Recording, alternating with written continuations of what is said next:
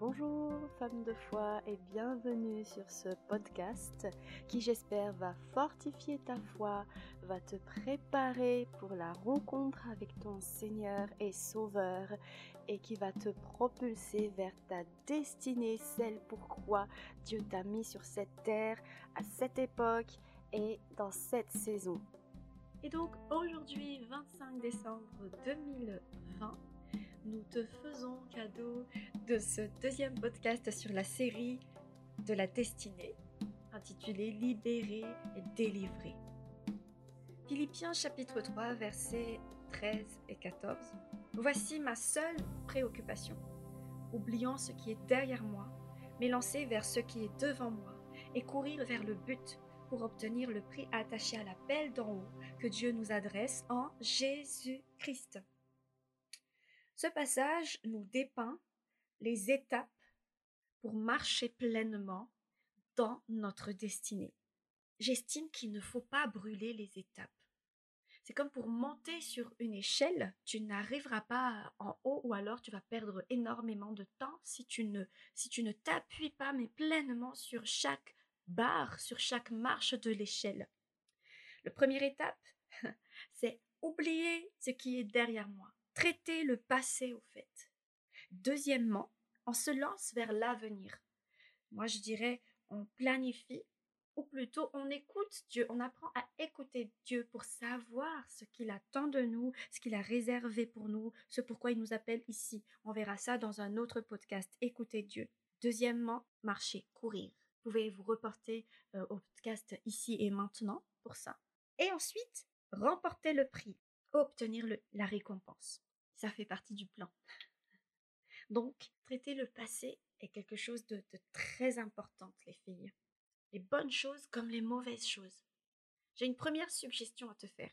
Fais une liste des bonnes choses de ton passé. Toutes ces bonnes choses que Dieu t'a données, ta famille, tes parents, tes amis, ton diplôme, euh, ton enfance, toutes les bonnes choses cette liste-là va constituer une liste de reconnaissance envers Dieu que tu pourras sortir souvent pour que tu n'oublies aucun de ses bienfaits, pour que tu puisses dire encore et encore et encore ta reconnaissance envers Dieu. Ça peut faire l'objet de louanges constantes envers Dieu. Ça peut aussi t'aider, t'encourager dans des moments difficiles où tu pourras voir, mais oui, mais Dieu m'a sorti de cette situation, il me sortira encore. Voici comment j'ai fait avec Dieu, comment j'ai cru Dieu et comment il m'a sorti. Cette liste est importante. Quand j'ai préparé euh, euh, ce podcast, le Seigneur m'a donné euh, en vision une coulée de boue. Et comme d'habitude, j'ai demandé au Seigneur, oui, bon, ok, pourquoi cette boue? Et au fait, on a beau se laver, se relaver, se doucher, se baigner, mais si on marche sur la boue, on restera sale, on se salira de toute façon et très très vite. Et donc, ces mauvaises choses de notre passé, c'est comme de la boue. Elles nous salient, c'est un poids, et on ne peut pas avancer comme ça. On va tourner en roue, on restera sale. Guérir. Ta priorité doit être la guérison pour aller vers ta destinée. Je vais vous donner quatre points que nous adoptons toutes pour traiter la boue. La première mauvaise bonne idée, c'est l'habitude. Oublier le passé, ce n'est pas s'habituer à la boue. On s'habitue à la blessure, à la culpabilité, à la honte, au regret, à l'amertume, à la violence. Ce mensonge devient notre vérité. Elle devient notre identité. On s'habitue, on est rempli de cette, ce mensonge. On s'habitue à la boue. Oublier les mauvaises choses, ce n'est pas s'habituer à la mauvaise chose. Dans certaines blessures, on adopte l'attitude de l'ignorance du maquillage. On ignore, on fait comme si la boue n'existe pas. On parfume la boue, on maquille la boue. Et on fait comme si de rien n'était. On fait comme si on ne nous a pas offensés. On fait comme si on ne nous a pas blessés. On fait comme si on ne nous a pas fait des attouchements sexuels. On fait comme si la chose n'a pas existé. Les psychologues parlent de refoulement. Oublier le passé, ce n'est pas refouler, faire comme si ça n'a pas existé. Le refoulement est dangereux parce que ça a des revers et on peut inconsciemment vivre les conséquences dans beaucoup de domaines de notre vie comme de la maladie ou autre chose ou des problèmes relationnels évidemment. La troisième chose qu'on fait par rapport aux blessures du passé, c'est la comparaison. cette chose qui ne marche mais absolument pas. Genre, euh, euh, bah, il y a des personnes qui vivent euh, des choses plus difficiles que moi, alors je, je, pourrais supporter. Où t'as vu ça dans la Bible que tu peux supporter parce qu'il y a des gens qui vivent des choses plus difficiles que toi, mais c'est pas écrit dans la Bible. Jésus, quelle que soit ta blessure, quelle que soit la boue de ton passé, Jésus a donné sa vie pour que tu arrêtes de les porter, que tu sois lavé ça. Donc la troisième mauvaise bonne idée, c'est la comparaison. Ça ne marche pas. On compare pas ta boue avec la boue des autres et dire que c'est supportable. Ta boue, non, la boue reste de la boue, ça te salit et ce n'est pas la volonté de Dieu que tu continues à la porter.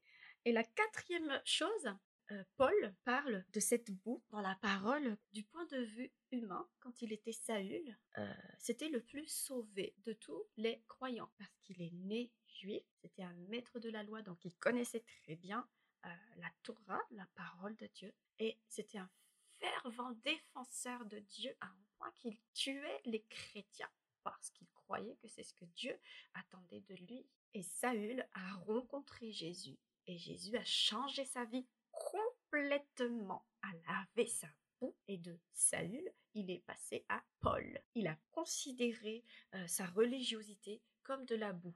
Je ne veux mettre de culpabilité à personne et je ne jette la pierre à personne, mais il y a bien des choses dans nos vies. Euh, nous croyons que, que, c'est ça, croire en Dieu, que c'est ça, aimer Dieu, faire ces choses euh, redondantes par obligation et surtout pour montrer aux hommes que euh, nous, nous, croyons en Dieu.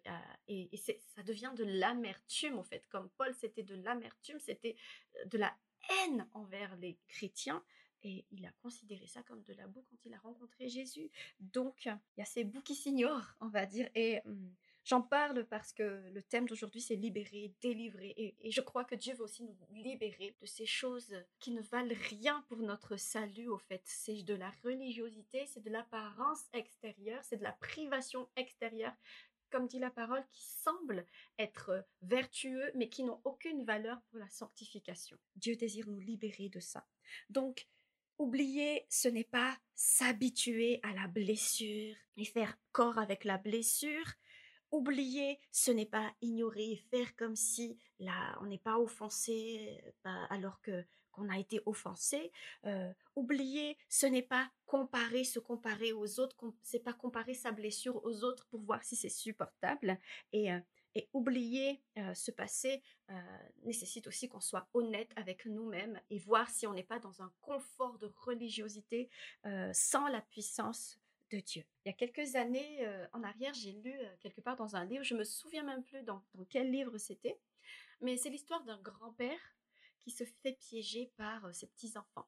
Donc pendant sa sieste, ses petits-enfants prennent du fromage et ils mettent du fromage sur euh, sa moustache. Donc euh, le grand-père se réveille et, il sent que ça sent mauvais, donc il cherche partout, est-ce que ça sent mauvais Le grand-père, il se fâche de plus en plus parce qu'il trouve pas l'origine de cette odeur nauséabonde. Et donc, il va finir par appeler tout le monde, mais cherchez-moi ce, truc qui sent très très mauvais. Et euh, personne ne trouve et tout le monde rigole et il s'énerve de plus en plus et il dit cette chose extraordinaire. Après tout, toi tu peux, toi aussi tu peux, toi aussi tu peux, et moi aussi je peux, et puis le monde entier peut. C'est rigolo, mais mais au fait, les blessures, c'est ça. Elle est attachée à toi, elle est trop près de ton nez, de tes narines. Donc, euh, quand euh, la blessure, euh, elle, est, elle est trop près de toi, elle est là bout, elle est là, elle est encore là, et eh bien, tu vois tout avec le filtre de, ce, de cette blessure, culpabilité, honte, regret, amertume, tout ça. Parce que la blessure est au fait devant ton nez. Ta priorité, c'est la guérison. Nettoyer totalement cette boue quelle que soit la blessure. Il n'y a pas de petite blessure. Jésus a donné sa vie à la croix pour toutes les blessures, pour guérir toutes les blessures, toutes les maladies. Les blessures, ce sont des maladies de l'âme, ce sont des vraies maladies. Nous avons vu aussi dans un des podcasts euh, la différence entre l'âme et l'esprit. Et dans l'âme, il peut y avoir des maladies à cause de, de blessures par des paroles ou des choses qu'on a vécues. Et Jésus a donné sa vie à la croix pour nous guérir des blessures physiques, mais aussi des blessures de l'âme et des blessures psychologiques. La guérison, c'est ta priorité, parce que c'est la priorité de Dieu. Exode chapitre 23, versets 29 à 31. Jésus parlait aux enfants d'Israël quand ils allaient rentrer dans la terre promise. Il dit, Je ne les chasserai pas loin de toi en une seule année, pour que le pays ne devienne pas un désert et que les bêtes sauvages ne se multiplient à ton détriment. Je les expulserai progressivement devant toi jusqu'à ce que tu croisses en nombre et que tu puisses prendre possession du pays. J'étendrai les limites de votre pays. Dans ce processus de guérison, vraiment je te suggère de prendre ton temps avec Dieu. Selon la gravité de ta situation, Dieu te permet vraiment de prendre ce temps, mais prends-le vraiment. Prends-le vraiment ce temps de guérir. Dieu nous montre ici qu'il le fait petit à petit. Dans Corinthiens aussi, la Bible dit que nous tous, le visage découvert, nous fixons à Jésus comme dans un miroir et il nous transforme de gloire en gloire. Il ne transforme pas d'un coup, mais il nous transforme de gloire en gloire. C'est un processus que tu fais avec Dieu. Peut-être qu'il y a un temps où tu vas avoir ta délivrance importante. Mais il y a des choses qui s'enlèvent aussi petit à petit. Pourquoi petit à petit? C'est pour que nous puissions avoir les épaules, pour que nous puissions euh, être équipés émotionnellement, psychologiquement, spirituellement, pour que nous puissions gérer les missions et les saisons où Dieu va nous faire passer. C'est pour que nous les assimilions, pour que nous ayons le temps de les intégrer, d'intégrer notre guérison, pour que ça soit enraciné. Parce que quand on enlève une blessure qui a été pendant longtemps notre identité, on se perd un peu. Et on a besoin de recevoir notre nouvelle identité en Christ. Donc c'est pour ça que Dieu prend du temps avec nous pour cette guérison. Il y a aussi des petites choses, on se dit, oh mais c'est rien. Non, c'est pas rien, c'est de la boue. Et Dieu veut les guérir aussi. Nous savons que nous serons rendus parfaits comme Christ quand nous allons le voir. Donc, il y a des choses que Dieu guérit et, délivre petit à petit. Je vous ai raconté dans un des podcasts ma, délivrance sur, sur euh, la colère. Ça s'est passé en une fois, mais j'ai crié, j'ai fait un grand cri. Euh, c'était pas beau à voir, mais oh, je ne regrette absolument pas d'avoir vécu cette délivrance et euh, je suis encore prête à, vivre ce genre de délivrance s'il y a encore des choses que le Seigneur me montre avec le temps que je dois vivre. Je vais te suggérer une deuxième liste. Cette fois-ci, la liste des blessures, des choses que tu n'as pas aimées, des choses que tu ne supportes pas, des choses dans ta vie euh, que tu sais que c'est des blessures, que ce sont c'est de la boue et, tu, voudrais euh, régler ça avec Dieu hein, pour que tu puisses avancer. Fais cette liste. Fais cette liste. C'est important aussi cette liste. Tu vas barrer au fur et à mesure. Ça, c'est fait ça c'est fait, ça c'est lavé, ça c'est nettoyé. C'est important aussi d'avoir cette euh, deuxième liste. Aujourd'hui, je vais relater l'histoire de deux femmes dans la Bible. Savez-vous que du vivant de Jésus, les deux premières personnes évangélistes, c'était des femmes? La première, avant sa mort et sa résurrection, c'était la Samaritaine. Elle a rencontré Jésus, elle a annoncé la bonne nouvelle. Son histoire se trouve dans Jean chapitre 4. Cette femme rencontre Jésus et Jésus lui parle de l'eau de la vie, la source de la vie qui est Jésus. Celui qui boit euh, à cette source qui est lui-même, qui est Jésus, n'aura plus jamais soif.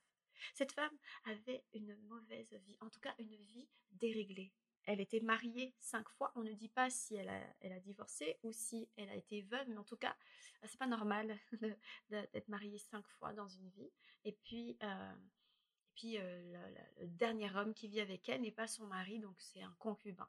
Donc elle avait une vie déréglée. Deuxièmement, son identité. Les Samaritains étaient des reclus de la société c'était des personnes euh, infréquentables, c'était des personnes indésirables de la société. Et cette femme avait rien, en fait, pour, euh, pour devenir évangéliste dans sa vie. Mais elle a rencontré Jésus et sa vie a été transformée, sa vie a changé, sa boue a été lavée, toutes les boues de son passé a été laver. Et voilà ce que les gens, ils ont dit après qu'elle ait annoncé. Les gens, ils ont dit, ce n'est plus à cause de ce que tu nous as dit que nous croyons, car nous l'avons entendu nous-mêmes. Et nous savons que c'est lui qui est véritablement le sauveur du monde. Humainement parlant, elle ne pouvait pas être destinée à ça. Le truc, c'est que le passé reste écrit même nous, 2020 ans après et plus, on sait encore son passé, on connaît encore son passé, mais ça n'a pas d'importance. Le, plus important, c'est le changement. Quand on rencontre Jésus, il y a un changement. Comme Paul, il est passé de Saül à Paul. Il y a un changement radical d'identité. Il y a un changement quand on rencontre Jésus. Et c'est ça que le Seigneur, il veut que tu vives. Et c'est, et c'est cette liberté-là, et c'est cette libération-là que Dieu veut opérer dans ta vie. Et c'est ce qu'il veut offrir à chacune de ses enfants, à chacune de ses filles. Je vais aussi parler d'une autre femme, la deuxième femme évangéliste qui la première évangéliste, juste après la résurrection de Jésus. Et il s'agit de Marie-Madeleine. Elle a vu Jésus. Jésus lui a dit d'aller annoncer à ses frères qu'il est ressuscité. Elle court annoncer aux, autres, euh, j'ai vu le Seigneur, il est ressuscité. Et les autres ne l'ont pas cru. Mais elle a annoncé, elle a bien annoncé la bonne nouvelle. Les autres ne l'ont pas cru. Pourquoi? Parce que c'est une femme de qui Jésus a chassé sept démons. Voilà son passé. Et ils ne l'ont pas cru parce que dans cette culture-là, pour qu'un témoignage soit recevable, il fallait qu'il y ait au moins deux témoins. Et ces deux témoins doivent être des hommes. Jésus, il a cassé les codes. Encore une fois, 2000 ans après, le passé reste écrit. On connaît son passé. Mais peu importe, elle a rencontré Jésus. Ça a changé toute la donne. Les filles, voici la clé. Tite, chapitre 3, verset 5.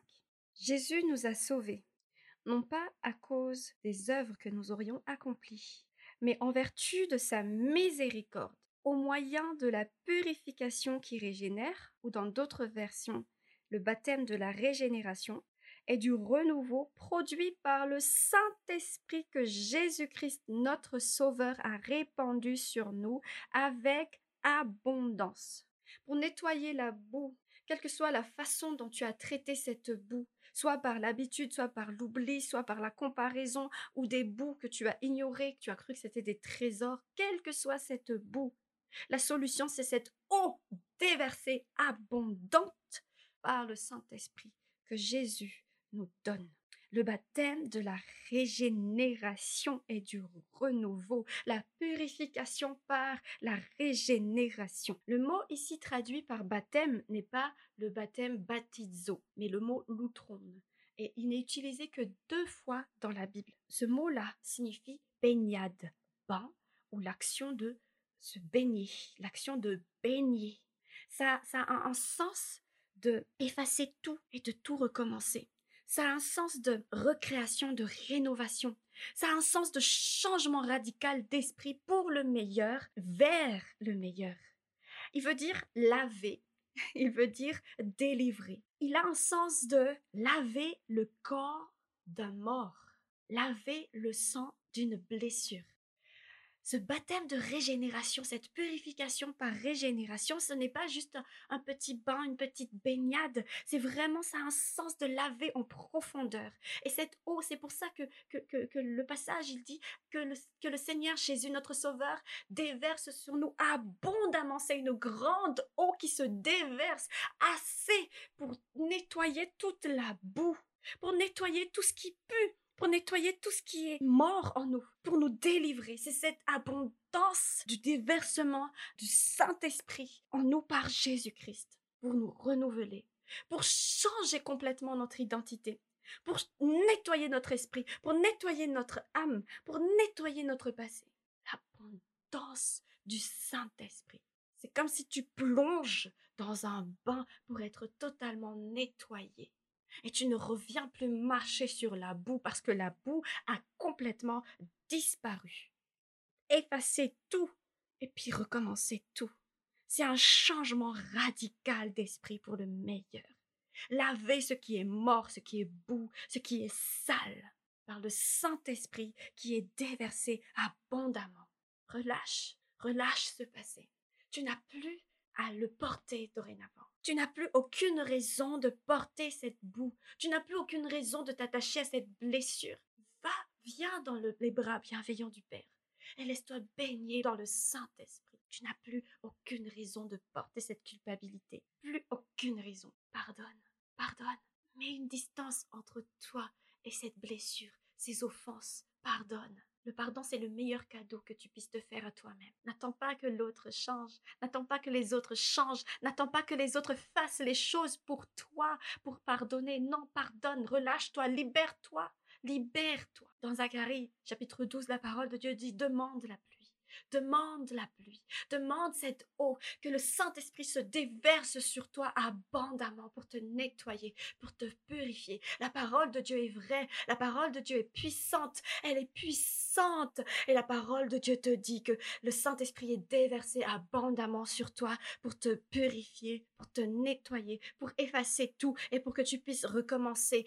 Crois Crois, crois qu'il te nettoie et commence à barrer ta liste de blessures et vis pleinement ta liberté en Jésus-Christ parce que la Bible dit que c'est pour la liberté que le Christ nous a libérés et nous sommes réellement libres. Garde ta liberté. Jésus a payé le prix pour que tu sois réellement libre et reçois ta guérison, reçois ta liberté, reçois ta délivrance dans le nom puissant de Jésus-Christ, dans le nom puissant de Jésus-Christ par le Saint-Esprit qui est déversé abondamment, par l'eau du Saint-Esprit qui est déversée abondamment, par le baptême du Saint-Esprit qui est déversé abondamment en toi. Relâche, relâche ce passé, relâche le pardon et sois libre dans le nom de Jésus.